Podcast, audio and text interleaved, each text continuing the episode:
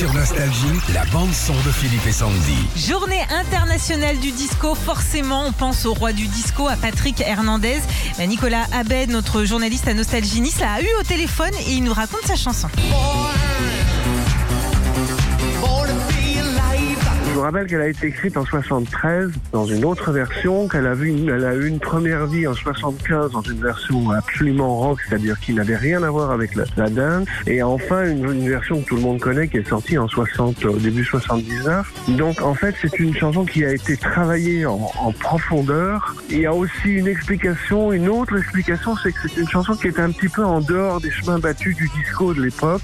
Moi j'avoue que j'étais pas très fan à la base de, ce genre de musique, je trouvais que c'était de la musique un peu, euh, pas dansante, mais un peu de la musique au, au kilomètre, et qui manquait pour moi de, de, de, mélodie, quoi. Et en fait, Alive, c'est l'exemple type de ce genre de, chansons qui font la traversée et qui ont une vraie mélodie. C'est une vraie chanson à la base qui peut s'interpréter à la guitare acoustique, au ukulélé, euh, dans toutes les formes, et qui reste toujours efficace parce que c'est une vraie chanson à la base, quoi.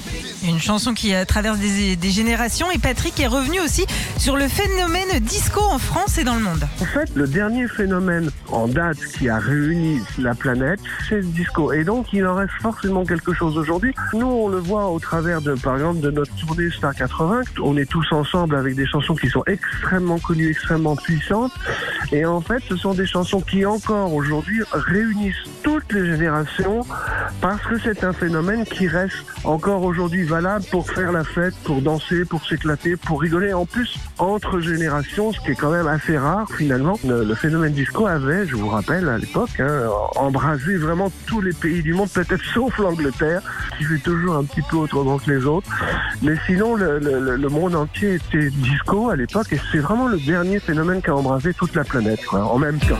La fête, les bons sentiments, les lumières, les machines à fumer, Patrick Hernandez, la liberté de Born to be Alive. Retrouvez Philippe et Sandy, 6h-9h, sur Nostalgie.